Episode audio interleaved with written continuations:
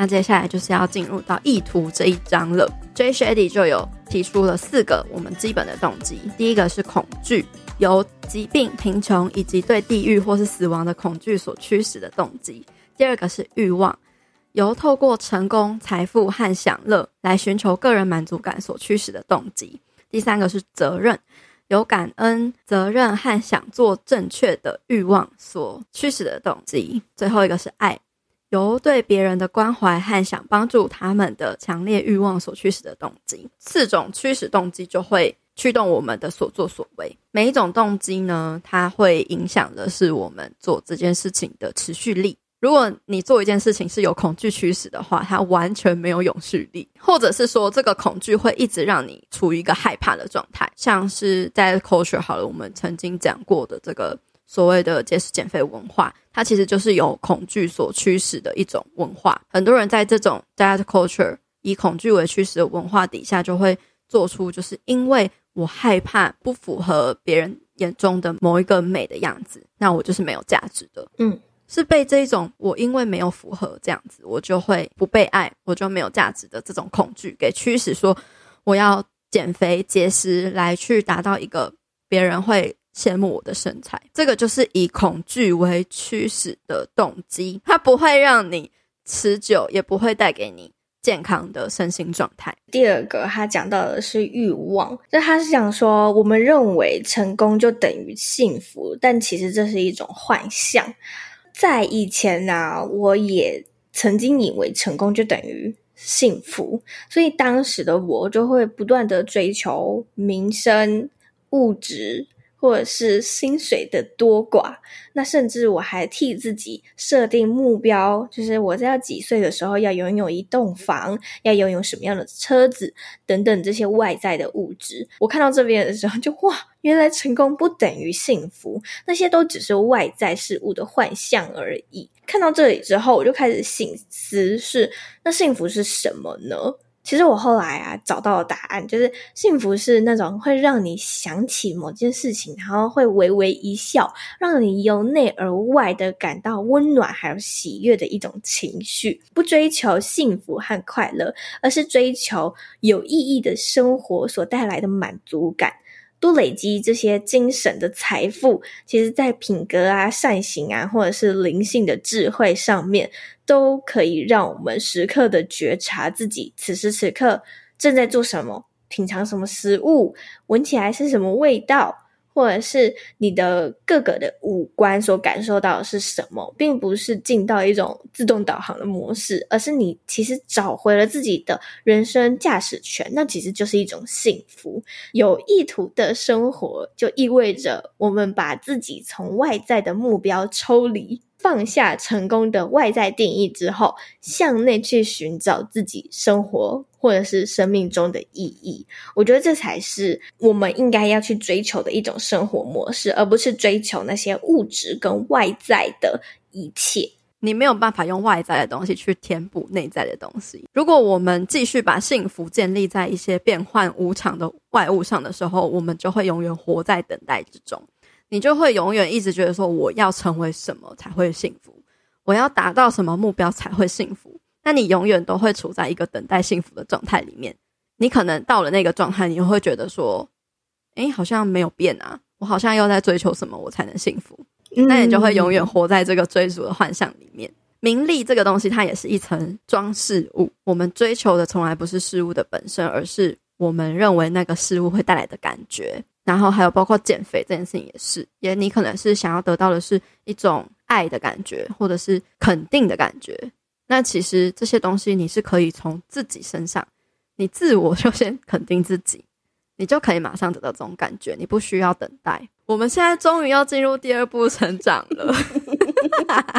成长的第一个小章节其实就是目的，然后它其实就讲到我们的蝎子的本性，它其实就是要讲说我们需要有灵活度才能进到每一次的学习跟成长。然后它里面其实有讲到一个概念叫做法，法其实就是有点像是我们在做自己热爱的事情的时候会进入到心流状态的那个自己。在这个状态里面忘记时间，然后享受这个当下，完全的沉浸在现在正在进行的这个事物里面。他就讲到说，你的天赋和热情与宇宙的需要连接起来，就会成为你的目的。那你这时候就是活在你自己的法里。那活在自己的法里，就如同行走在一条通往自我实现的路上。我这边拿我自己的例子举例好了，就以前我在麦当劳打工过，我那个时候其实是非常享受快速。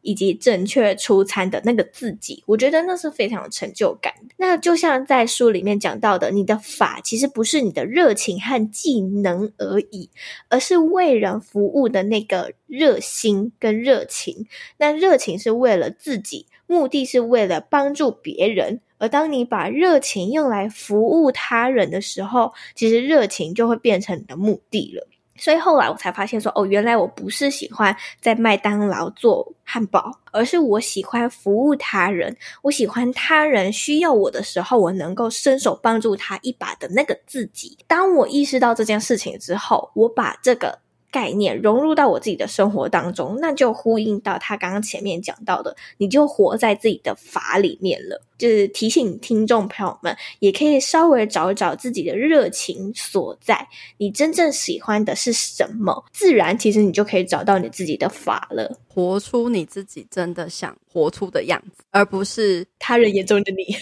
对 对，这也是呼应到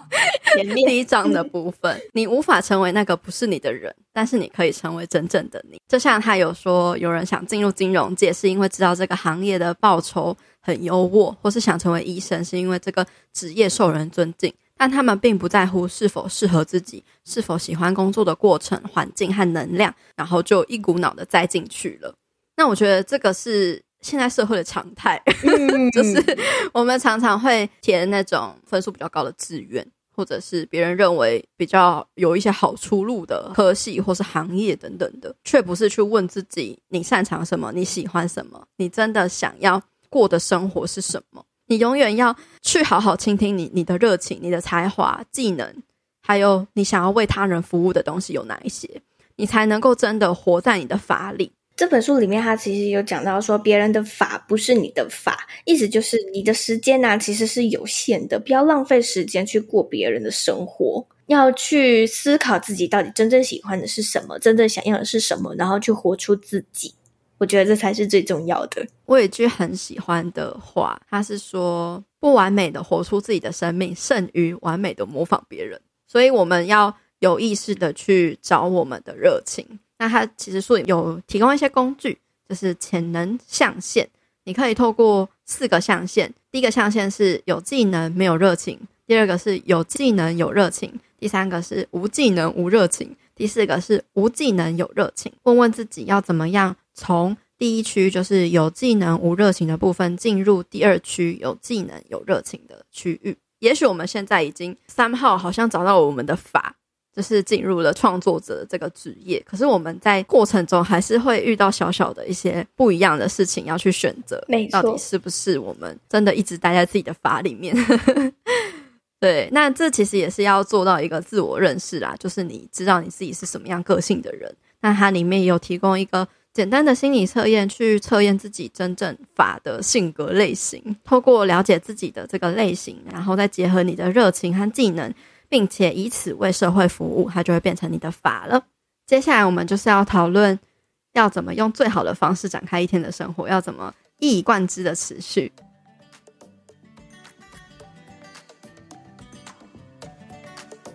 在这边，我想跟你分享一个好消息，那就是由女子健心室发起的女子健心聊书会成立喽。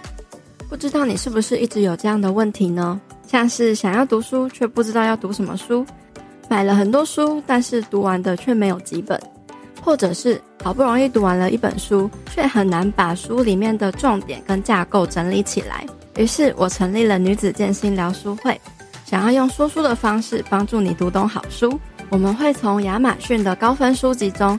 精挑细选一百本，涵盖心理、沟通、认知等十个方面的好书。对每本书进行拆分跟解读，让你用听的方式打破原有的知识框架，只需要用琐碎的时间就可以读懂一本书。每一本书也都附有干货总结的思维导图，帮助你短时间有效率的提升自己。在七月十六号之前加入，只需要三本书的价格，就能在一年内读懂一百本精选好书。在七月十六号之后，我们将会调整价格。如果你有兴趣加入的话，赶快到我们的资讯栏中的报名链接，点击加入女子健行聊书会，一起成长吧。最难最难的是，你要如何在一成不变的生活当中，然后找到一些新发现。我觉得这个是超难的，非常时时刻刻的观察跟享受那个当下。比如说，它里面有讲到洗碗这件事情，你就是享受当下洗碗，而不是在洗碗的过程中边看影片或是边看剧。它这里就是提出了几个可以改善我们生活的一些小撇步，嗯，例如说，我们可以提早起床。但是提早起床不是为了早起而早起，而是说我们常常会睡到最后一刻就去打卡上班，没有一个所谓的缓冲时间。可是提早起床的目的可以让你有一个自己的缓冲时间，为自己准备一顿早餐，或者是让自己读几页的书，或者是一些静心全新的晨间活动，可以给大家参考。就是每天早上可以拨出一点时间去练习感恩、洞见、收听 Podcast。或者是看书等等的，然后还有静心，用十五分钟的时间去独处、唱诵、观想等等，还有运动，可以去做瑜伽或是基本的伸展或是健身。如果大家能够在工作之前找到一些时间做这些事情的话，除了是一方面是给自己充电的感觉之外，你也会为自己的生活找到一点掌控感。看这本书的时候，他其实有提到说。你是不是每天早上醒来第一件事情，刷牙前的第一件事情就是看手机？手机。对。当我看到这件事情，我就天啊，我我是，所以变成是我现在我会每天早上醒来的第一件事情是感恩。我先感恩啊，我又张开了眼睛。每天早上醒来前都要先感恩，我今天竟然还可以睁开眼睛，然后看看这个世界，看看你今天早上的云如何，或者是。窗外的风景是什么样的？其实每一天都不太一样，只是你都觉得说每天都是一样的。那先感恩完之后，你再去刷牙，然后再去做那些早上你会去做的，像刚刚他提到的这些早晨的仪式。我觉得在出门上班前，或者是因为现在疫情的关系，大家都在在家工作嘛，很可能你早上起来，你就是先看讯息，刷完牙，泡杯咖啡，你就直接坐到电脑桌前面，然后就准备要开始工作了。但是，可不可以在这段匆匆忙忙的过程前面，先让自己有一个早晨的仪式，可以提早个十五分钟起来去做他写的这些晨间活动，你就可以有一种迎接新的一天的那种感觉。主要的主轴就是去设计你的一天，还有去对于我们每一天有所觉知，嗯，跟察觉，嗯、包括你自己的状态，还有你跟环境的状态。因为他有提到说，我们的地点是拥有能量的。现在居家工作嘛，就是能量就会很混乱，因为你可能会同时在呃房间里面工作、睡觉、读书、吃饭，就全部都在一个地方去做这些事情。我们应该要去做的觉察是，也许房间并不是一个特别好工作的地方。这个空间，我在这里的感觉怎么样？有生产力吗？或是放松吗？还是心不在焉吗？我有没有处在最佳的状态呢？有没有做我计划要做的事情呢？这个也是自我觉察的部分，就是觉察你跟你自己的状态，还有跟这个环境能量的关系。那外在的干扰去除了之后，我们就可以面对那些最幽暗也最有力的干扰，就是我们脑袋中那些喋喋不休的声音啦，也就是我们的心智。嗯，呼应到最一开始的猴心，我们要懂得去驾驭我们的心智。如果我们懂得驾驭心智的话，心智就是我们最好的朋友。但是如果我们被心智征服的话，心智就是死敌。他其实里面就有讲到一个形容，我真的觉得他形容的非常好。假设我们的心智是一辆五头马的马车，那马车是人的身体，五匹马是我们的五个感官。缰绳是我们的心智，马车夫代表着理智。一个没有受过训练的马车夫，也就是理智，在工作的时候常常会昏昏欲睡，让五匹马掌控着缰绳，然后任其我们的身体带他们到想去的地方。五匹马会在不加控制的情况下，就会对周遭的事物做出反应。看到一些鲜美的灌木丛啊，就会偏离道路去吃；有东西突然冒出来的时候，就会受到惊吓，然后四处乱窜。同样的，我们的五感也会被眼前的食物、金钱、性、权力、影响等启动。如果由车夫来掌控的话，他就会让五匹马远离这些充满短暂享乐和满足的道路。那他也有提到，就是一个受过训练的车夫是清醒的、觉察的、专注的，不会让这五匹马来带路，而是车夫会运用心智的缰绳，仔细引导马车朝着正确的方向前进。洋洋洒洒讲了这么多，就是要我们觉察跟享受当下，跟抓回自己生活的主导权啦。有受训练的马车夫，就是比较像是有教育。受训过的成人，没有受训过的马车夫就很像是一个小孩，一有什么生理需求就会马上去索取，或是有人羞辱就会摆臭脸，或是为自己辩护等等的这种自动化的反应。但其实这是很正常的，这种不由自主被欲望驱动的心智是可以就是经过训练的。它会提醒我们要停一下，评估大局，然后花时间去衡量预设的反应。所以说，我们要透过这个自我控制训练心智的能量，专注在自己的法，才是最大的力量。后面的时候，他有提到一句话，我特别用星星画起来。他写说：“只有抽离，才可以让我们真正控制自己的心智。第一步就是要先训练觉察这件事情。我觉得你们可以先从一些小小的地方开始觉察，比如说你在吃饭的时候，你有没有觉察出你正在咬这口饭？”还是你正在想某件事情，而没有好好的享受你正在咀嚼的这一口饭呢？那如果你把手机关掉，然后把思绪专注在你正在咬的这口饭，其实就是训练觉察的一个很好的开始。那除了觉察之外，我们其实也是要去重塑我们的框架。如果是一个比较小孩子的心态，或者是没有受训过的心态，我们就会像大多数人一样。就是很少称赞他做对的地方，那你可能就会马上就冒出一些负面的声音或想法，就是绝对不会有变好的一天，没有人了解我，我不够好，我的吸引力不够，我不够聪明等等的，我们会找出自己最糟的一面，然后告诉自己永远不可能改变。这个就是选一条我们最没有办法鼓舞人心的道路，但是我们。明明心中都是这么想要获得幸福跟快乐的感觉，可是我们却又一直引领自己往那个绝对会不幸福、不快乐的道路前进。所以，我们这个明智的马车夫呢，就要把自己拉回来，告诉自己，你可以重塑这些信念的框架，并且知道你正在做对自我的批判。你一直说哦，我很无聊，我很迟钝，我做不到，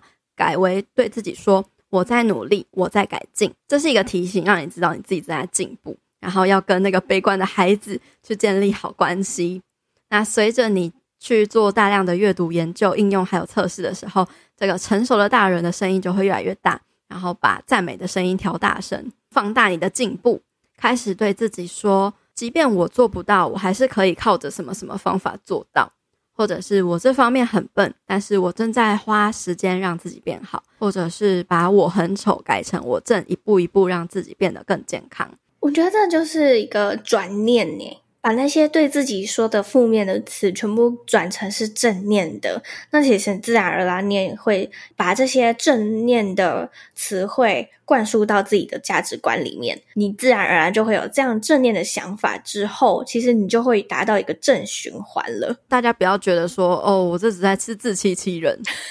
没有，我们常常会说一句话，就是你的外在实相是内在的投射。我们会成为那个我们不断反复说着自己是什么样子的人，就是你的信念会一直不断的告诉自己，哦，我是这样的人。去好好的审视，你真的希望自己成为什么样的人？你相信你一定不是想要成为口中说的那种不好的人，真的没有这么的不好。我们常常只是用错方式在跟我们自己沟通了。我们总是用鞭打自己的方式来让自己前进。我们应该要用的是对别人的爱和尊重，同样的来这样子对待自己。我们都对自己太过的严格跟苛刻了，而没有好好的对自己。常常我们都会对别人好，可是我们都忘记了对自己好。接下来我们要检视我值这个东西是如何影响我们的心智，以及要去缩短它对真我的影响力。那我值呢是什么？那个值是执念的执，就像刚刚前面佩佩有提到的，如果我们不喜欢一个人的某些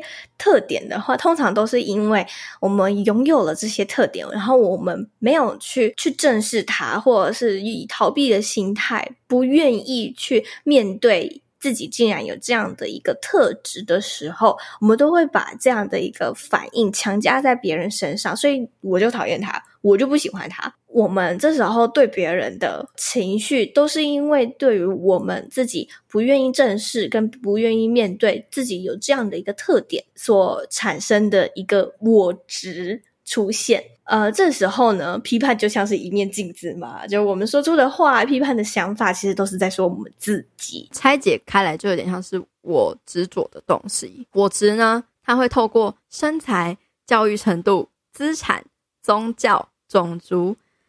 国籍、汽车、衣服等等等等的外在事物，对自己和他人进行高低优劣的排名，极尽一切所能的对别人做不利的批判，只因为他们跟自己不一样。他这一章节除了要我们觉察自己的我执之外，也是要我们学习谦卑这件事情。他提到要记住两件事：一件事，我们对他人做过的坏事，以及别人对我们做过的好事，并且我们要忘记两件事：我们做的好事跟他人对我们做的坏事。其实这也有点呼应到前面讲的宽恕这件事情。我们不要去把负面的事情一直留在自己的心中，而是我们要去记住他人的好，但我们同时也要谦卑的去忘记自己曾做过的好事。因为如果我们不忘记的话，其实有些时候我们会觉得说：“哎，我对你做那么多好事，为什么你不回报我？”对，就是一种我值了。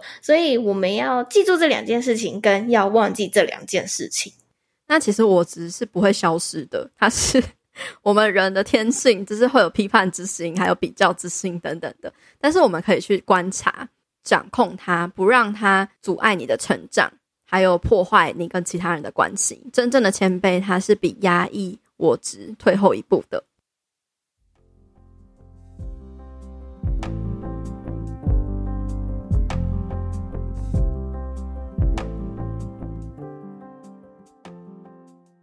直接接续到第三步的付出了。付出的第一个小章节就是在讲感恩这件事情。虽然我们出去外面，比如说买东西，然后别人给我们什么东西，我们都会说谢谢。虽然这个好像已经变成是我们的口头禅了，但是你真的有心存感恩的去说谢谢这句话吗？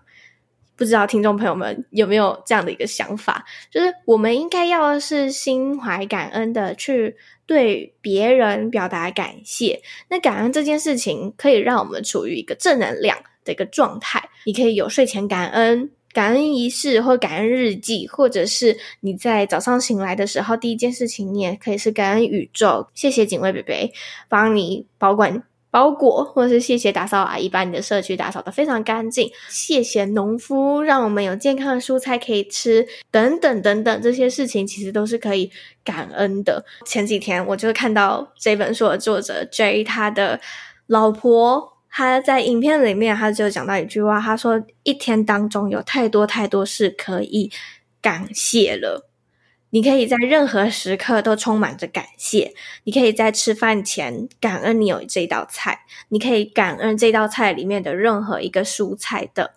从哪里来，譬如说大到从农夫，大到从阳光、空气、水，或甚至是运送过程中的呃物流人员等等的。那你可以感恩的事情那么多。当你有了这个感恩的心的时候，其实。你的能量也是提升的，你也是将自己处于一个正能量的一个状态，那其实进而也会影响到你看事情的角度，跟你的情绪还有你的心智各个方面。如果你存在感恩之中，就不会往其他不好的地方去了。还有一点是我们真的会太习惯把感恩就是放在一些比较特殊的时间或者是作为上面。而忽略了，其实任何小事都值得感恩。所以，我们这一章也是要培养去对那些我们理所当然的以为应该要有的东西去做感恩。那他有提到一个例子，我也是非常印象深刻。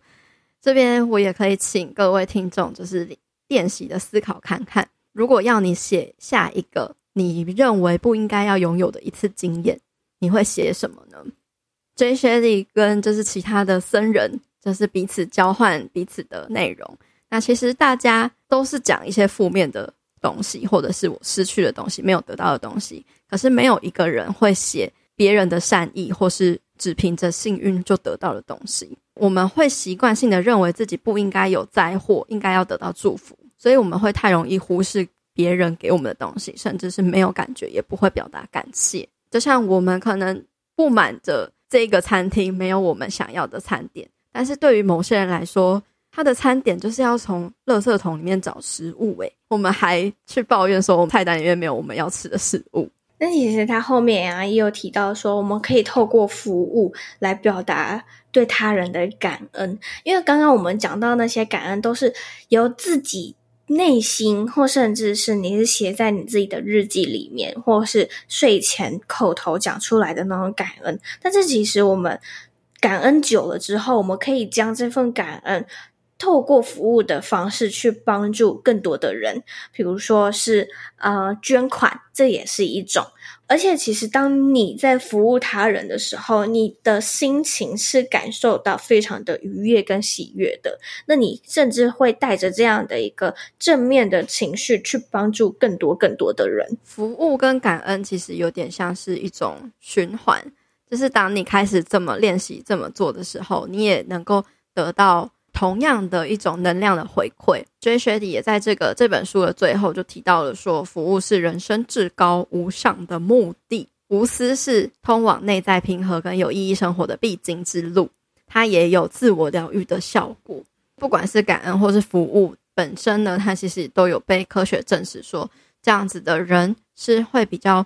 快乐、幸福，跟能够有一个比较健康的身体，然后减少自己的压力等等的。我们其实天生就有关怀他人的基因。其实服务别人不一定是要一定要去做什么义工啊之类，那的确也是服务的一种。但是有另外一种服务是，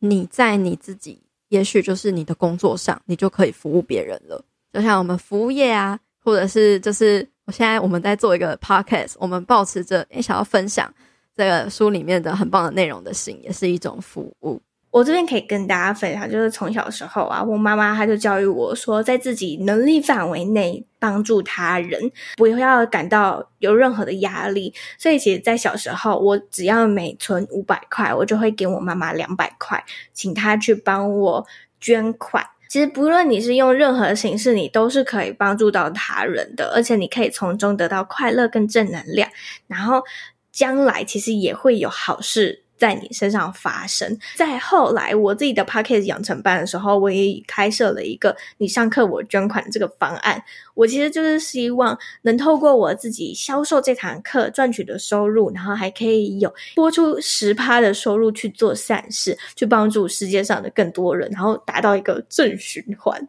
因为你跟我讲这个 idea，让我也有。我这个 idea 就是我也有去跟我那个海教练去讨，对对对，讨论说我们之后的课程也要捐款出去这样子。他说好啊，OK 啊，很好啊，这样。然后我就觉得说，也是呼应到书里面他说，服务跟感恩这件事情是会传染的，就是他会带领着你旁边的人，也会跟着想要跟着你一起做。服务是会把我们串联起来的。你在服务的时候很难感到孤独，因为你是要走出去跟帮助别人，然后跟别人产生连接的。然后服务会扩大我们感恩的心情，就是用更广阔的视角去看待我们拥有的一切，然后也会强化我们的慈悲心，会发现说世界需要你提供的东西。服务也会建立自尊，你会知道自己正在改变世界，你会觉得有意义和目的感。后面就讲到一句话，就是说服务是人生至高无上的目的。我觉得这个目的不代表是你人生的 purpose，或者是你的火花，或者是你的宗旨，而是你就像刚刚提到的，你在你能力范围内，你能帮助多少，你就是帮助多少，而不是你明明一个月只赚两万块，但是你就是要捐一万九千块，那你这样你只剩下一千块，这样你就没办法过生活啊。而是你在你能力范围内，你赚两万块，你可以捐一百块，那我觉得那也是一种服务他人，那也是一种帮助。那他也有提到说，你可以透过服务来疗愈内心的痛苦，特别是为你最了解的痛苦而服务。那这其实也是呼应到我开立这个女子健行室。我最初开立这个女子健行室是为了要疗愈我自己的饮食失调的问题。我就是找了这么多人访谈，然后做这个节目推广出去。除了我自己是在做一个服务他人的行为之外，我其实也是在疗愈我自己。很开心说。透过这个过程，我疗愈了我自己，然后也很多很多的人来跟我回馈说，哦，他们听了女子健心事就